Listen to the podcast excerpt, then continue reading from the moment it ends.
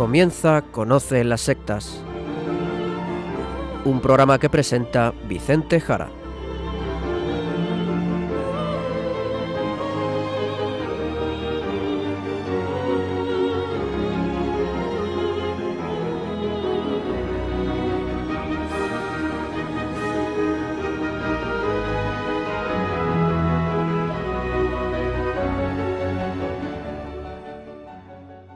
Buenas tardes, queridos amigos de Radio María.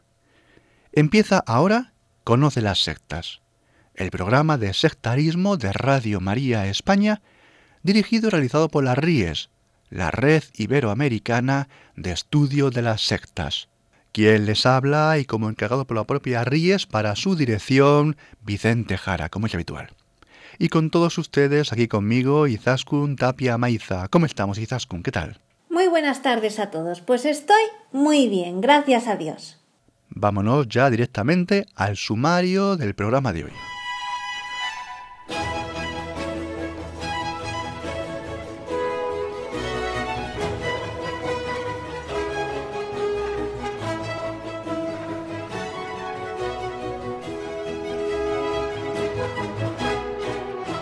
En el programa de hoy hablaremos de la astronomía sagrada y seguiremos con las noticias sobre sectarismo a nivel mundial de la mano del sacerdote Luis Santa María, desde la diócesis de Zamora, enlazando con noticias las primeras sobre este tema.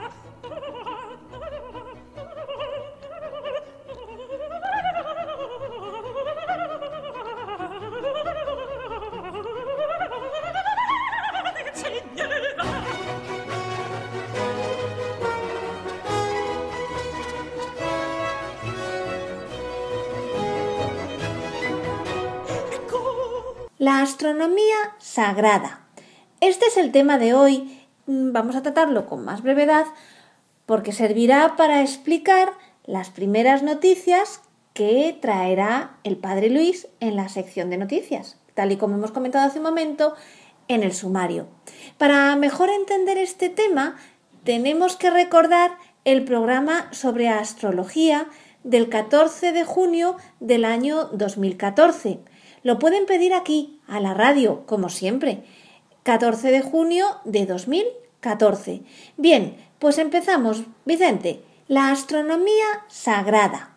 Pues centrándonos en la religión cristiana, pues también hay entre los mayas o en otros pueblos o en otras religiones, se trataría de una visión o una lectura de la Biblia que pretende hacerse pasar por seria, por científica, como astronomía, es decir, no como astrología, que sería la parte no científica, la parte mágica, la parte mítica, es decir, pretende hacerse pasar por astronomía, pero que realmente está llena de errores. A ver, la astronomía sagrada se vende, como decimos, como una ciencia, pero cuidado, cuidado, no lo es se la muestra como la ciencia usada por los reyes magos. ¿De acuerdo? Se la intenta desligar de la astrología, si bien es una mezcla de ciencia con ideas de adivinación y de astrología. Se habla de ella como de una ciencia olvidada durante siglos, de ahí que, por ejemplo, no la considere la tradición de la Iglesia, no hablen de ella los papas, los concilios o los padres de la Iglesia, y hoy sus seguidores la usan como muestra para conocer el futuro de la humanidad, para conocer el futuro de los tiempos venideros, la llegada de Jesucristo, usando los textos de la Biblia que hablan de estos temas, con menciones acontecimientos de los astros en los cielos. Porque dicen ellos, si por los astros los magos de Oriente conocieron la venida de Cristo, la encarnación, ¿Por qué no va a estar escrita la segunda venida de Jesucristo también en los cielos? Pues esto por aquí es la llamada astronomía sagrada. Entiendo que este tema, este tema es difícil de discernir. Quiero decir que para la mayoría de las personas puede ser un engaño difícil de entender y ver precisamente dónde está el engaño, ¿no, Vicente? Pues así es, porque vamos a ver, mucha gente, pues es normal, puede verse perdida entre tantas fechas, tantas citas de la Biblia que usa, cambios de fechas también entre calendarios juliano y gregoriano, que si el fin de los tiempos es dentro de unos años, en el 2020 o no, que si la Virgen de Guadalupe, que también la nombra, que si Garabandal, que también aparece, que si los Reyes Magos, como venimos diciendo, que si el libro del profeta Daniel dice, es decir, muchas cosas que hay que saber manejar muy bien para entender y para clarificar y para darse cuenta dónde están los errores. Los errores. La astronomía sagrada está plagada de errores. Es falsa. Cuidado. Además, claro está, como habla de cosas piadosas, pues hombre, ¿cómo no vamos a creer en esto? Y quien diga que no cree en esto, pues se le suele tachar de que no es un buen cristiano, de que no cree en lo que dice la Virgen María, de que no cree en lo que dice la Biblia, de que no cree en la segunda venida de Jesucristo al final de los tiempos. Cuidado. Cuidado con este tipo de afirmaciones. Cuidado con este tipo de falsas ciencias. Pero Izaskun, hay una pregunta que creo que es fundamental para aclarar todo esto a un cristiano. Y yo, si te parece, la formularía de la siguiente manera. Vamos a ver. ¿Quién es más fiel a la Biblia? Más fiel a la palabra de Dios. ¿Aquel que lee la Biblia sin apartarse de su literalidad, de lo que dice tal y como lo dice? ¿Un literalista bíblico? ¿O aquel que lee la Biblia en la iglesia, dentro de la iglesia, es decir, según el Espíritu Santo que guía la iglesia, según la tradición, en unidad con el Papa y los obispos y todos los papas sabidos, aunque a veces no se lea todo literalmente tal cual ahí aparece. ¿Quién es más fiel a la palabra de Dios? O sea, que la Biblia a veces leerla literalmente no es correcto. Claro que no, claro que no. A ver, y esto sin caer en decir que la Biblia es un cuento. ¿eh? Cuidado, no digo yo eso todo lo contrario. Sin caer en decir que la Biblia son mitos, son alegorías, y se cae entonces en lo que se llama la desmitologización. Desmitologización.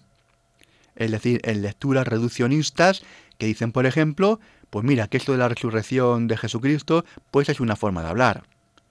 O que el episodio de Maús, pues es falso o que mira, eso de los milagros son también formas de hablar de aquella época, o que los ángeles y los demonios, pues mira, que no existen, o que el apocalipsis no va a ocurrir, o que mira, la Virgen María realmente no fue virgen, una forma de hablar. Que no, que no. Cuidado con este reduccionismo. Y no hay que caer ni en un extremo ni en otro. Ni hay que caer en decir que la Biblia es un libro más, en todo caso un libro con moralejas muy interesantes, como cualquier otro, ni decir que todo lo que se dice, como se dice exactamente como se dice, es verdad. Ni un extremo ni el otro extremo. Ni todo tal y como lo pone, ni todo como si fuera un cuento. De cuento nada. ¿Mm? Recordemos lo que dice el Concilio Vaticano II hablando de la palabra de Dios en la Dei Verbum, que dice lo siguiente. Las sagradas escrituras contienen la palabra de Dios la Biblia es palabra de Dios y son inspiradas por Dios. Cerramos comillas. La encíclica Spiritus Paraclitus, encíclica Spiritus Paraclitus del Papa Benedicto XV del año 1920, decía también con claridad que la inspiración de Dios no convierte al escritor humano de los textos en un instrumento pasivo, meramente pasivo, sino que haciendo que no caiga en el error, no impide, no obstante, sus modos de ser literarios y culturales, es decir, el modo de hablar en ese tiempo.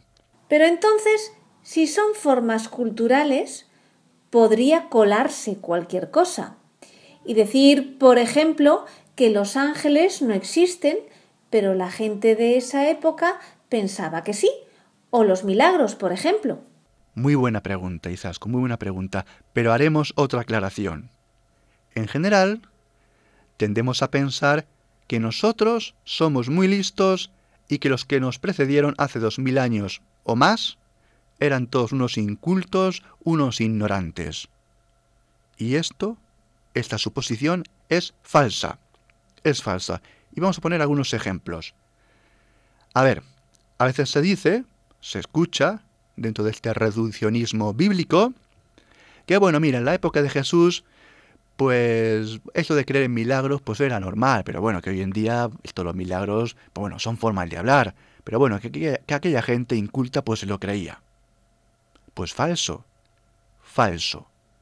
Lo que podemos ver en los textos es que en la época de Jesús no se creía en los milagros con facilidad. Es más, no se creía en milagros. Igualito que hoy en día. En la época de Jesús no se creía en milagros. Igual que hoy, podríamos decir. En los textos, por ejemplo, del Nuevo Testamento, vemos continuamente cómo se pone en duda que Jesús haga milagros. Y todos son muy incrédulos, desde los romanos a los mismos judíos. Piensan que son trucos, no saben cómo puede hacer lo que está haciendo, piensan que hay una artimaña, han de verlo, no se fían, es decir, no creen en milagros como si fueran tontitos. No se los creen. No se los creen, incluso viéndolos. Piensan que hay algún truco que no consiguen ver. ¿De acuerdo? Por lo tanto, no pensemos que en aquella época se lo creían todo. Para nada. Eran tan incrédulos como somos hoy en día. Con el tema de los ángeles, pues pasa lo mismo, pasa lo mismo. Y poner un ejemplo bastante rotundo. Y me refiero a San José. El mismo San José, esposo de la Virgen María, hombre justo, como dice el texto, hombre justo, pues podemos imaginar la escena con su prometida. María, al contarle lo acontecido en la Anunciación, y podemos imaginar la cara de sorpresa de San José que por supuesto no se creyó nada. Es más, creyó otra cosa, sin querer pensarla. Y era un hombre justo y fiel al judaísmo. Pero claro, aunque fuera María, esa mujer que jamás mentiría, ¿cómo le decía eso a él? Un hombre hecho y derecho, con ese cuento a él. Sé que esta mujer jamás mentiría, pero esto yo no me lo creo. Podemos imaginar esa escena realmente angustiosa eso del Mesías y eso no podía ser, que estaba allí pasando. Bien, José, José necesita una intervención de otro ángel para hablarle en sueños y para explicarle lo que está pasando. Los judíos, por lo tanto, incluso San José, como vemos, no se creían cualquier cosa. No se tragaban cuentos de ángeles así como así, y como vemos tampoco se tragaban embarazos virginales. ¿De acuerdo? No pensemos ahora que vamos de listos y aquellos eran unos iletrados, unos incultos. O la misma resurrección, la misma resurrección, donde los textos también evangélicos reiteradamente muestran la incredulidad de los apóstoles y todos los allegados, mujeres, discípulos.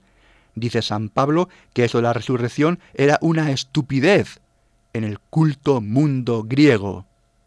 Pero aquellos gentiles grecorromanos fueron dando testimonio del resucitado. Algo que era impensable. Algo que era impensable. Como vemos los testimonios de Jesús, de apariciones, porque realmente nadie se creía que Jesús hubiera resucitado, ni los suyos se lo creían. Y ni aun escuchándose entre ellos que le estaban viendo, muchos de ellos no lo creían. ¿De acuerdo? Por lo tanto, hemos de entender que aquellas gentes se parecen mucho, mucho, mucho a las gentes de hoy en día que vamos también de incrédulos, y vamos de cultos, y vamos de lógicos y de racionales. Aquella gente, como vemos, son muy parecidos a nosotros, y no se creían cualquier cosa. Y no se creían cualquier cosa. Por lo tanto, Izaskun, cuando afirmamos que la Biblia no hay que leerla literalmente, literalmente, exactamente palabra por palabra, no es para tirar los fundamentos de la Biblia, los fundamentos de la palabra de Dios, sino para leerlos en su historia, en sus formas escritas, en sus géneros literarios, en su contexto histórico, en su verdad, en su formulación, muchas veces según la época. Y en temas científicos, por ejemplo, obviamente, según patrones de la ciencia del momento, como antes decía, al citar Spiritus Paraclitus de Benedicto XV o la misma Dei Verbum del Concilio Vaticano II. Pero cuidado, eso no significa que caigamos en reduccionismos y tiremos por la basura todo el texto y digamos que es un cuento moral y nada más. Así, la misma constitución del Concilio Vaticano II antes mencionada, la constitución dogmática, dogmática de Iberbum sobre la divina revelación, lo cual ya dice constitución dogmática, que es un documento de máxima autoridad, afirma que el texto bíblico enseña con certeza, con fidelidad y sin error la verdad de Dios para nuestra salvación. Es decir, no solamente estamos en un texto sin error, pues por ejemplo muchos textos científicos también son sin error, no tienen errores, son ciertos, por ejemplo los libros de matemáticas o de lógica. Es más, dice que esos textos son para la salvación, son textos de la verdad de Dios para la salvación nuestra. Y esto es lo más importante. Son verdades para la salvación, lo que lleva, por supuesto, a no desmitologizar aquellos aspectos centrales de la fe. Por lo tanto, los errores geográficos que haya, de fechas, científicos, etcétera, de la Biblia, eso no es para la salvación. Por ejemplo, que tal patriarca viviera 300 años o 700 años esos textos en ese aspecto no son fundamentales para la salvación. Eso no tiene por qué ser cierto. Posiblemente, seguramente, no es cierto tal que así leído. No tiene la misma categoría que la resurrección de Jesucristo, la virginidad de María, los milagros de Jesucristo. ¿De acuerdo? Así, la ley hablando de los libros del Antiguo Testamento, llega a decir, comillas, estos libros, aunque contengan también algunas cosas imperfectas y adaptadas a sus tiempos, demuestran, sin embargo, la verdadera pedagogía divina. Cerramos comillas, hablando la Verbum del Antiguo Testamento. Bien, pues remitimos a los programas de Radio María, expresamente dedicados a tratar sobre Biblia, y no podemos seguir más aquí ahora en este tema, para profundizar más en el conocimiento de la palabra de Dios. Pero cuidado y recordemos lo siguiente. Quien se opone al Concilio Vaticano II, a una constitución dogmática y se acerca al literalismo bíblico, a una lectura literal de la Biblia, no por eso está más cerca de la palabra de Dios. ¿De acuerdo? Que acuda un sacerdote y le explique qué leer y cómo formarse sobre este tema. Y queridos amigos, tranquilidad ante todo, tranquilidad, que como digo, yo no soy dado a cargarme y a mirar la Biblia como un cuento, todo lo contrario, como antes creo que me he expresado con claridad. Los hebreos, volviendo al tema de la astronomía sagrada, no son un pueblo con un conocimiento amplio y desarrollado sobre temas astronómicos. ¿De acuerdo? Así tenemos, por ejemplo, en el texto bíblico algunos nombres de constelaciones, no del todo claras, porque son distintos de las que usamos nosotros del mundo grecolatino. Quizás puedan ser las Pléyades, hablando de alguna de ellas. También sabemos de la confusión del planeta Venus, que tenían como dos astros distintos, el de la mañana o el de la tarde.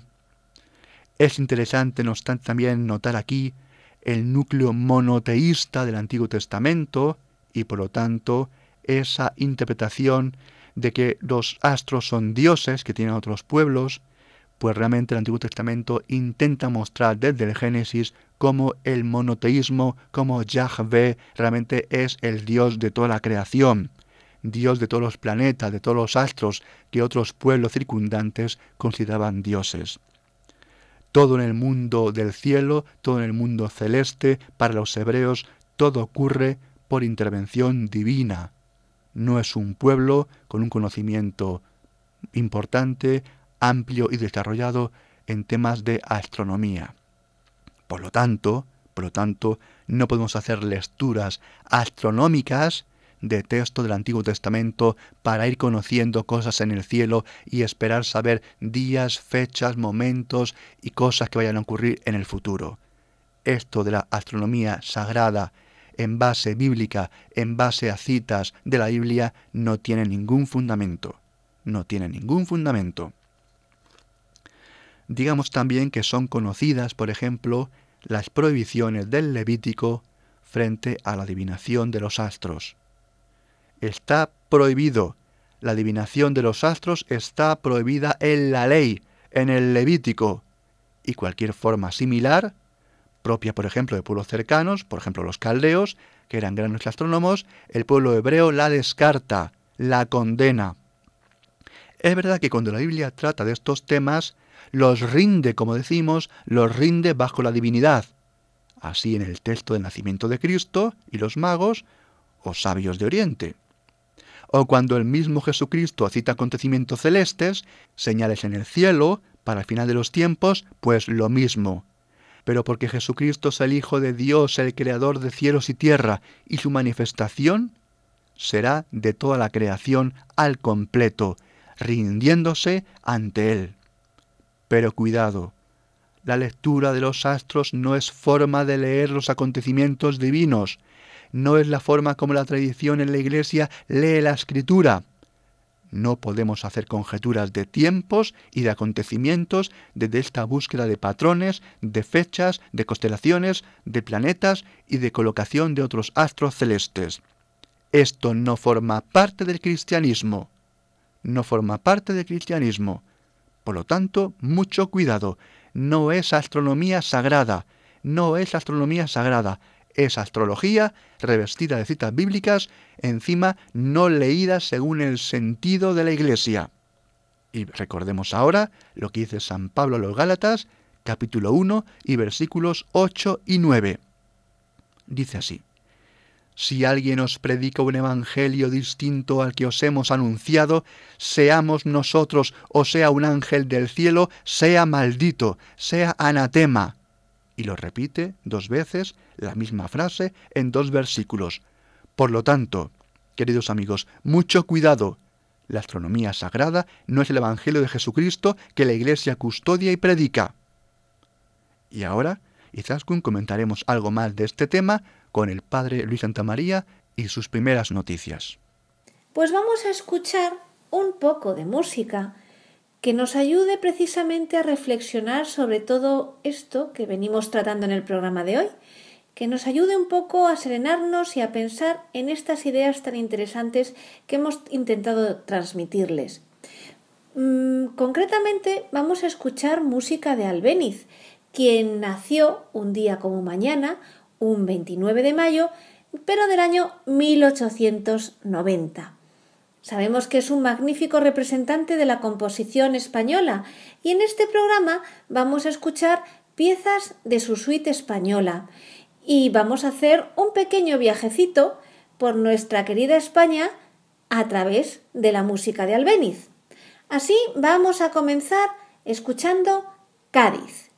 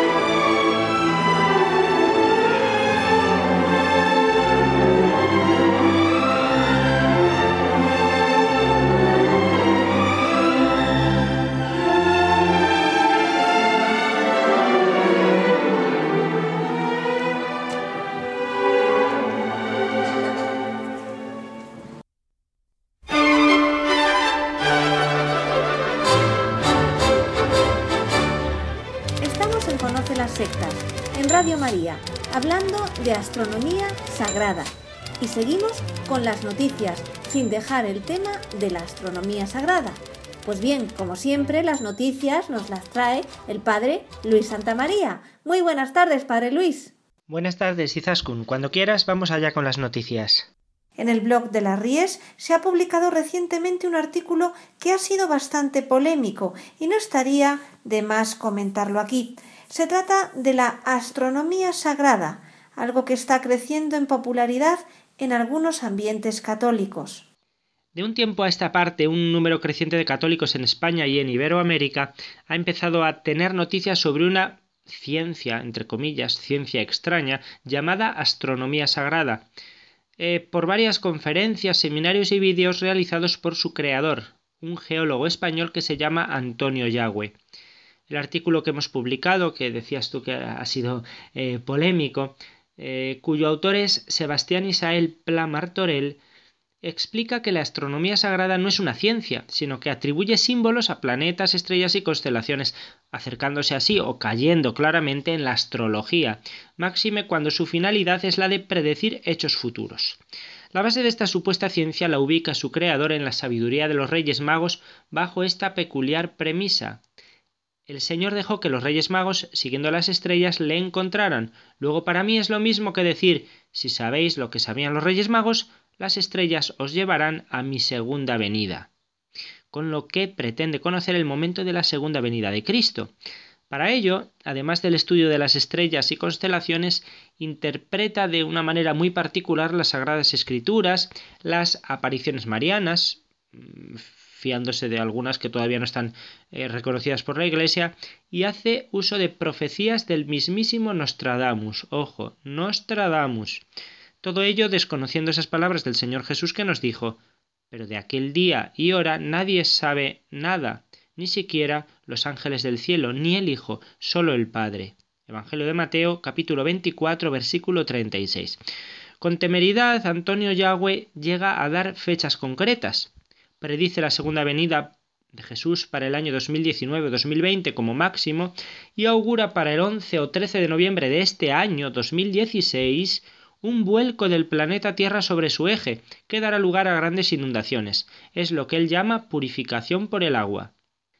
Antonio Yagüe además cae en el error doctrinal llamado milenarismo o quiliasmo, rechazado por la Iglesia, al asegurar que tras, el advenimiento del anticristo y la segunda venida de Cristo, todo ello, por supuesto, inminente, habrá una época de mil años con la última eh, perdón, con una resurrección primera en cuerpo transformado y tras esos mil años acontecerá la última venida. Junto a esto acepta la llamada doctrina del rapto o arrebato, doctrina exclusivamente protestante al igual que el milenarismo, dándole una interpretación personal peculiar y exótica del siguiente modo. Fíjense, asegura Yahweh que una persona que se llamará Francisquito y los 144.000 de los que habla el Apocalipsis serán arrebatados a los cielos, donde recibirán adiestramiento para hacer la guerra al anticristo. Luego bajarán transformados y entablarán la lucha junto a la Virgen, que también bajará de los cielos para comandar las tropas en carne mortal. Otros postulados sin base o directamente ridículos son la mención a la relación entre las palabras hebreo e Iberia y, Ebro, el río Ebro, la traducción de sajones como hijos de Isaac o el río Danubio como río de Dan, de la tribu de Dan del Antiguo Testamento.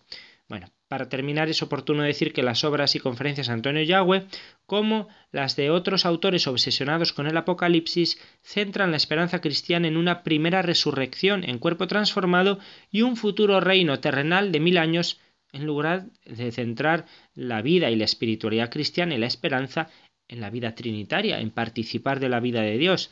Por cierto, algunos de los vídeos que citábamos, que citabais Sebastián Isael Pla en este artículo, han desaparecido al día siguiente de publicarse el artículo.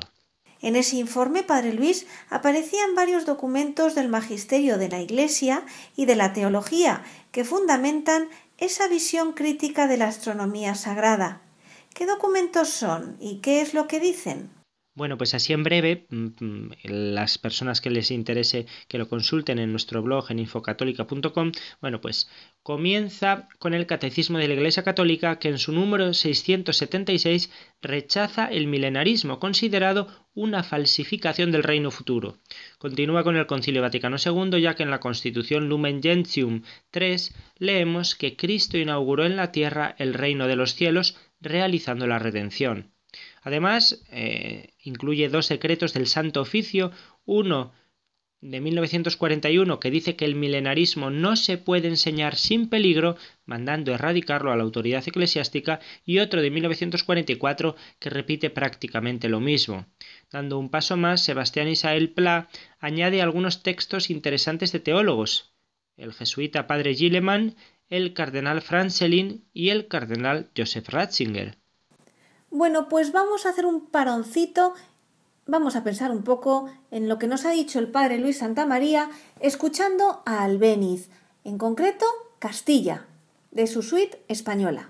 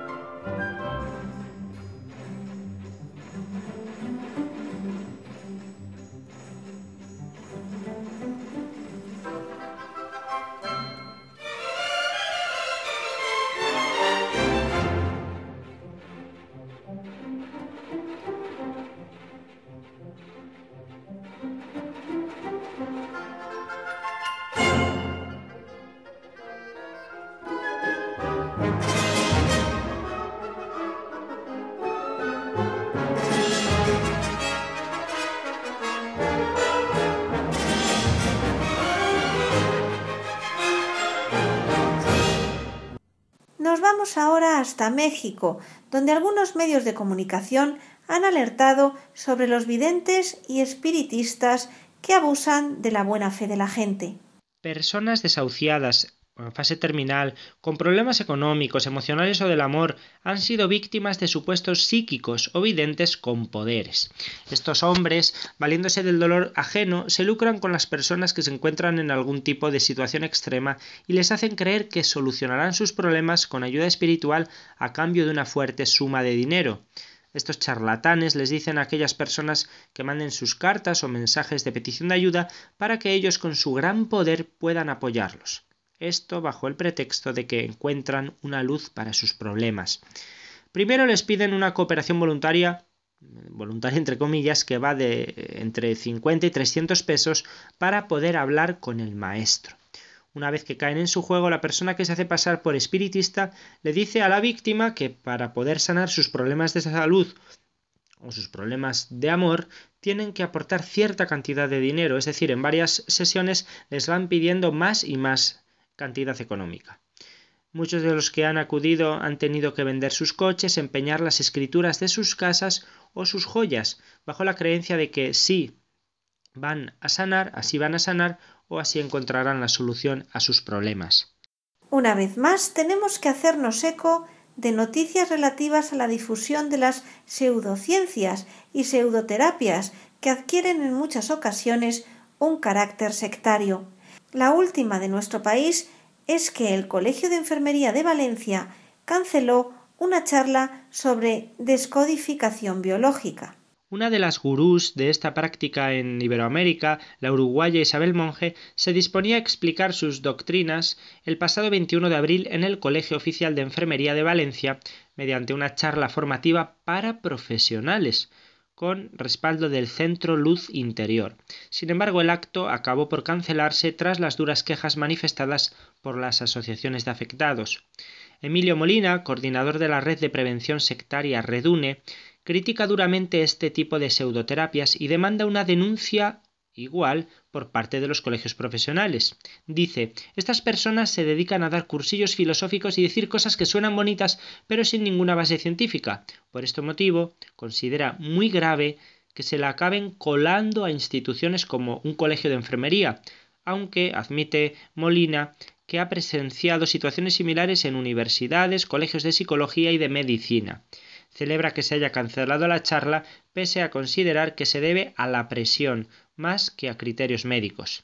Si bien el Colegio de Enfermería argumenta que se limita a ceder las aulas a los conferenciantes, Molina insiste en que su actitud, esta actitud, favorece a los farsantes. Es lo de siempre, dice Emilio Molina. El colegio se escuda en ser un mero colaborador, pero aparecen en el cartel y les ayuda a ganar credibilidad. ¿Acaso cederían sus salas a un partido neonazi o a una charla a favor del maltrato de la mujer? Bueno, claro. En su opinión, la institución debería mostrar un posicionamiento claro en base a su deontología, a su ética profesional. Ellos son los primeros, dice, que deberían luchar, pero les están abriendo sus puertas a las pseudoterapias. ¿Podrías recordarnos, Padre Luis, de qué se trata la descodificación biológica y dónde está el problema? La descodificación biológica, también conocida como bioneuroemoción en otras versiones, hunde sus raíces en los finales, finales, de los años 70. Su base está en la nueva medicina germánica creada por Hammer, un médico alemán que consideraba que su cáncer de testículo era debido al trauma originado por el asesinato de su hijo. Más tarde, sus enseñanzas fueron ramificándose hasta asentarse en Francia con esta versión de la biodescodificación o descodificación biológica. La teoría afirma que toda enfermedad tiene una causa emocional y se puede rastrear de una forma directa, esto es descodificar.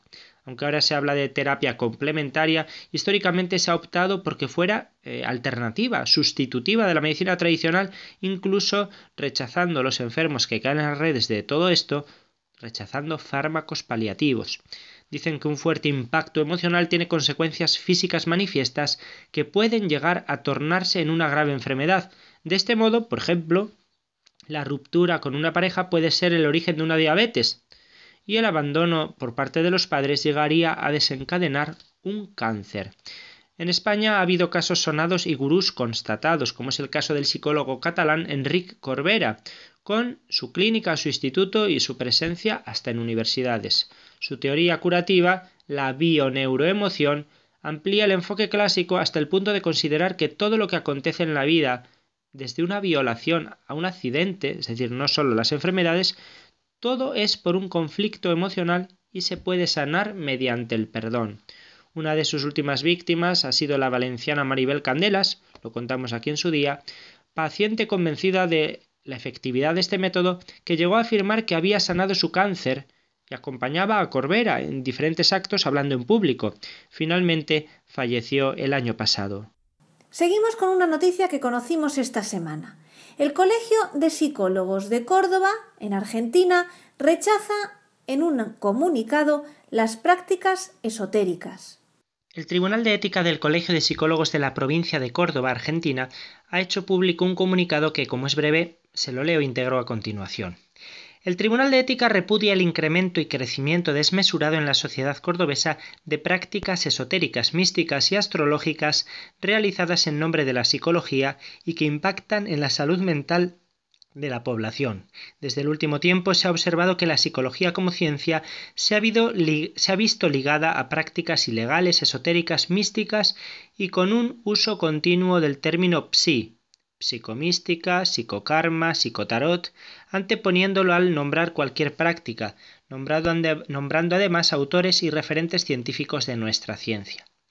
Estas prácticas psi generan situaciones de riesgo grave como suicidios, deterioros, brotes psicóticos, ruptura de vínculos en la población. Es por ello que este tribunal tomará acciones en relación a los profesionales psicólogos involucrados, como instará al Departamento Legal del Colegio de Psicólogos a que inicie las acciones jurídicas correspondientes ante los repetidos casos de no profesionales involucrados que hemos tomado conocimiento. Fin del comunicado. Relacionado con esto, y en este ámbito en el que se unen psicología, medicina y espiritualidad, un estudio ha alertado de que las terapias alternativas alejan de la quimioterapia a pacientes que la necesitan. Una investigación con casi 700 mujeres que padecían un tumor de mama invasivo en fase temprana indica que las usuarias de terapias alternativas son menos partidarias de iniciar tratamientos de quimioterapia necesarios para mejorar sus probabilidades de cura. Así lo contaba recientemente la agencia científica SYNC, haciéndose eco de un estudio publicado en la revista JAMA Oncology. Curiosamente, el estudio ha sido dirigido por una investigadora de la Universidad de Columbia partidaria de este tipo de terapias alternativas o complementarias. A pesar de ello, los resultados indican que el uso de estos tratamientos no médicos se asocia con un mayor riesgo de rechazar la terapia química que frena el avance del cáncer y aumenta la supervivencia. No todas las mujeres con cáncer de mama inician el tratamiento de quimioterapia que se les recomienda. La decisión, se dice en la revista, implica factores psicosociales, creencias y características clínicas y demográficas.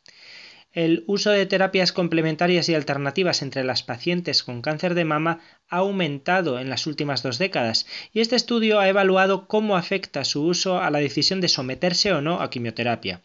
Un investigador de la Aarhus University Hospital, Dinamarca, ha puesto de relieve la necesidad urgente de que los oncólogos aprendan a hablar con sus pacientes sobre posibles eh, terapias alternativas que puedan interferir en su tratamiento, eso sí, de manera respetuosa y sin hacerles sentirse juzgados. La justicia argentina ha autorizado el trasplante de médula a una menor testigo de Jehová, operación a la que se negaba su familia por precisar de una transfusión de sangre. El juzgado número uno de menores de Corrientes, de la provincia de Corrientes Argentina, autorizó a una adolescente de 16 años hipoacúsica a realizarse un trasplante de médula ósea. Su madre se negaba a la intervención porque la misma requería transfusiones de sangre, lo cual iba en contra de sus principios religiosos, ya que la familia forma parte de los testigos de Jehová la juez autorizó a la adolescente a realizarse todas las intervenciones, procedimientos, tratamientos y prácticas médicas necesarias para efectivizar el trasplante de células madre hematopoyéticas o médula ósea que necesite. Según los informes médicos, su salud se encontraba en riesgo, ya que la patología que tiene esta menor podía derivar en una leucemia. El conflicto planteado ante el juzgado de menores radicaba en los intereses encontrados o contrapuestos que poseían la adolescente y la madre. Mientras que la chica manifestaba querer curarse, la madre lo aceptaba, siempre y cuando no recibiera transfusiones de sangre. Fundaba su parecer en la doctrina de los testigos de Jehová. Por su parte, los médicos aseguraron que en la realización de un trasplante de médula necesariamente se realizan transfusiones de sangre. La jueza expresó lo siguiente. Si lo que tenemos en cuenta es la edad del adolescente, la falta de consentimiento informado de su madre no sería obstáculo, ya que la joven gozaba de la presunción de su autonomía y era considerada como un adulto para las decisiones atinentes al cuidado de su propio cuerpo, pudiendo decidir por sí misma, prescindiendo del asentimiento de su madre.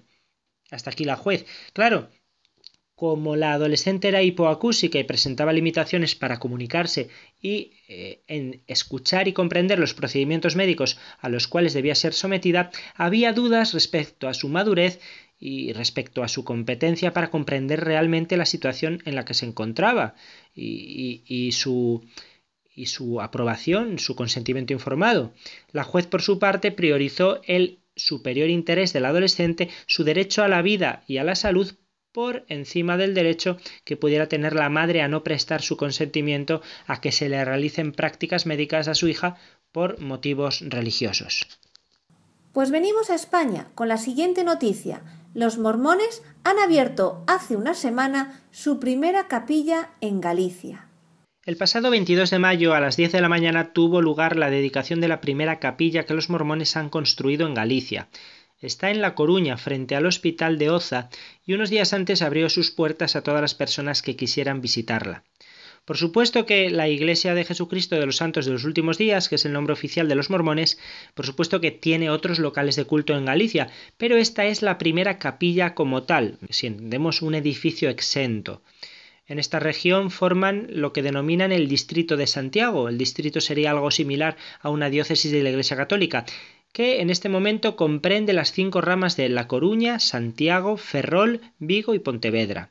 Pero el inicio de la secta en Galicia se produjo cuando Alexander Martín de Birmingham y casado con una emigrante gallega se instaló en La Coruña hace muchos años.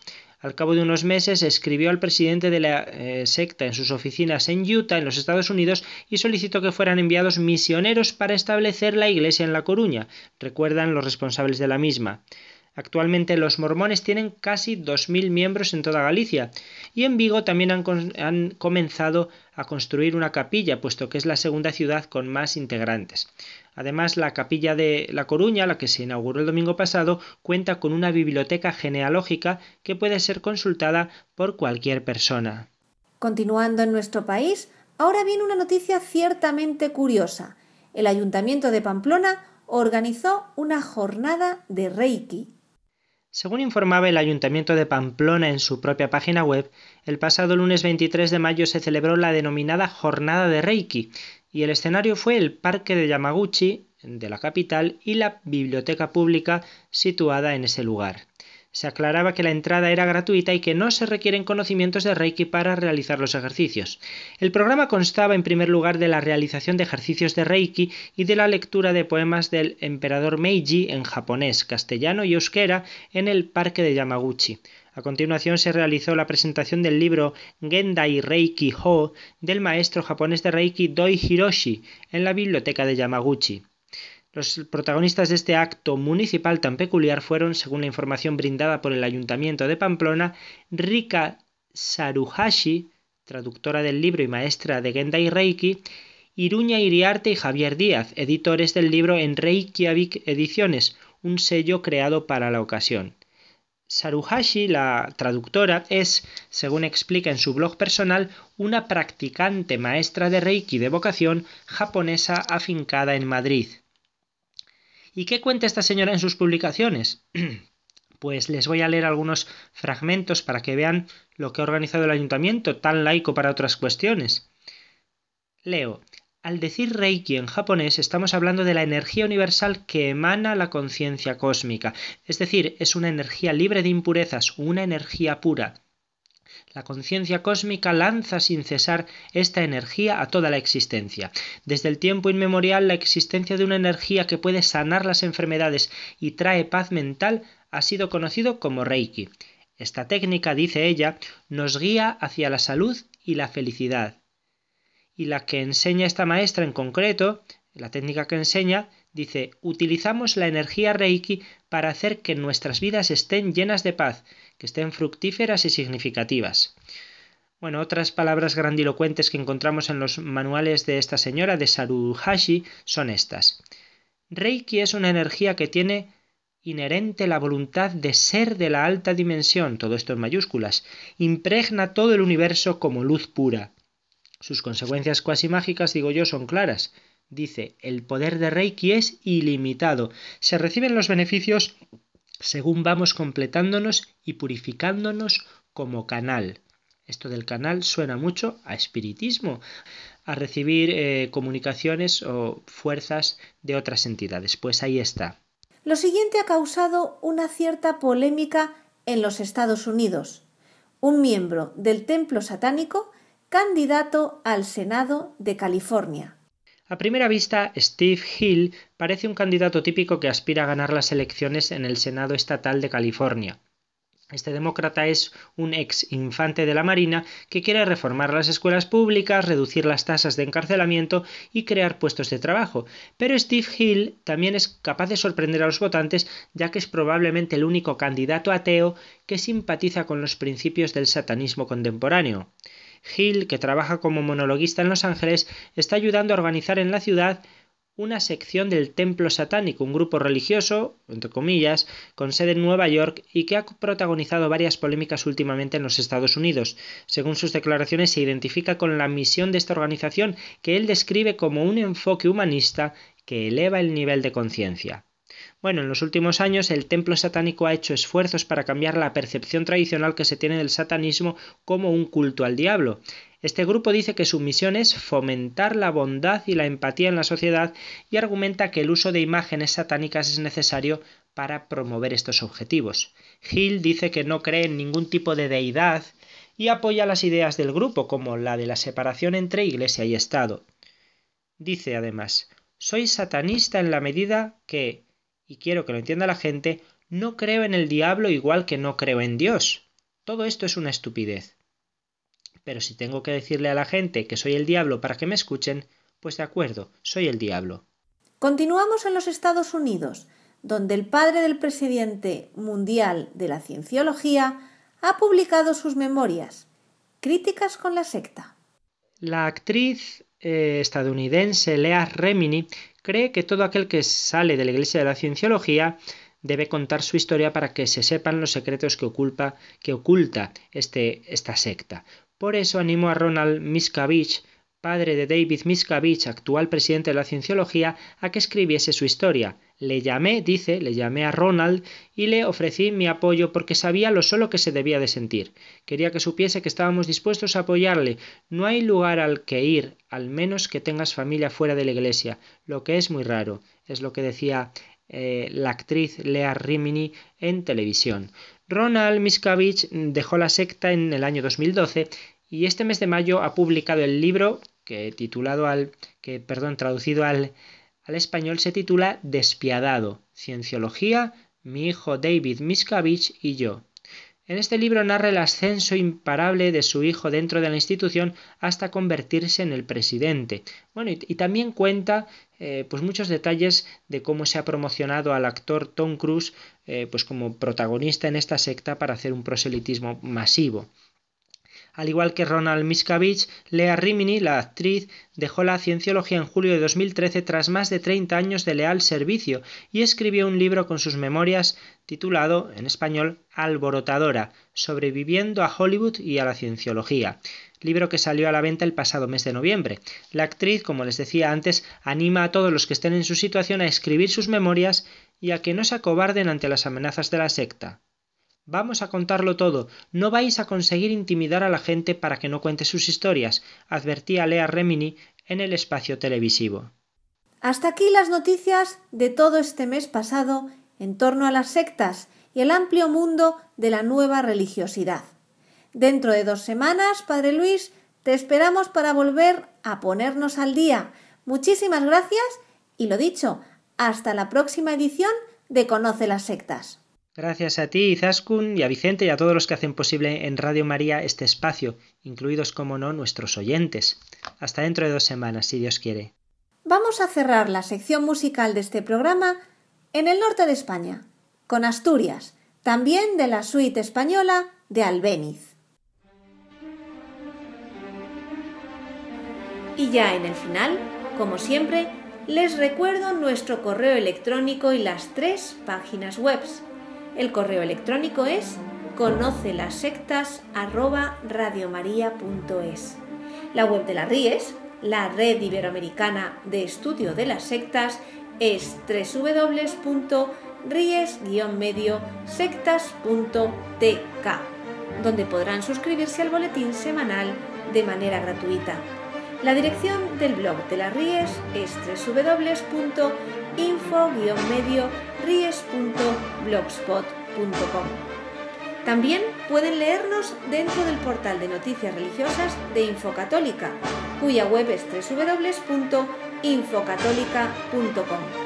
Si alguno de ustedes, queridos radioyentes, desea alguno de los programas de Conocer las Sectas, para ustedes mismos, para un familiar, para un amigo, como un regalo, ante alguna necesidad por alguno de los temas aquí tratados o por la razón que sea, pueden llamarnos al teléfono 902 500 518. Lo repito, 902 500 518. Muchas gracias, buenas tardes de parte de todo el equipo, que está compuesto por Vicente Jara, Luis Santamaría y quien les habla, Izaskun Tapia Maiza. Hasta dentro de dos semanas, si Dios quiere.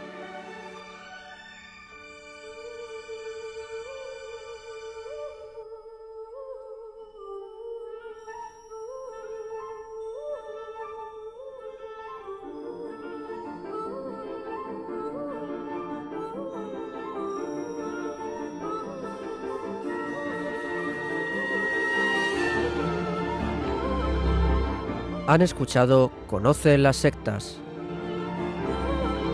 un programa presentado por Vicente Jara.